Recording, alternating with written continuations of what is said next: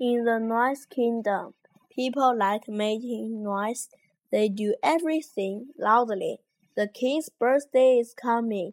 He wants to hear the loudest noise in the world. So all the people must shout together at twelve o'clock on his birthday.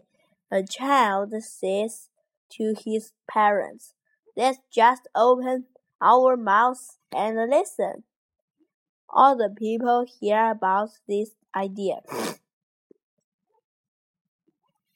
At twelve o'clock on the king's birthday, people all open their mouths and listen. It is so quiet. They hear the sounds of the birds and the river. It's so nice, says the king.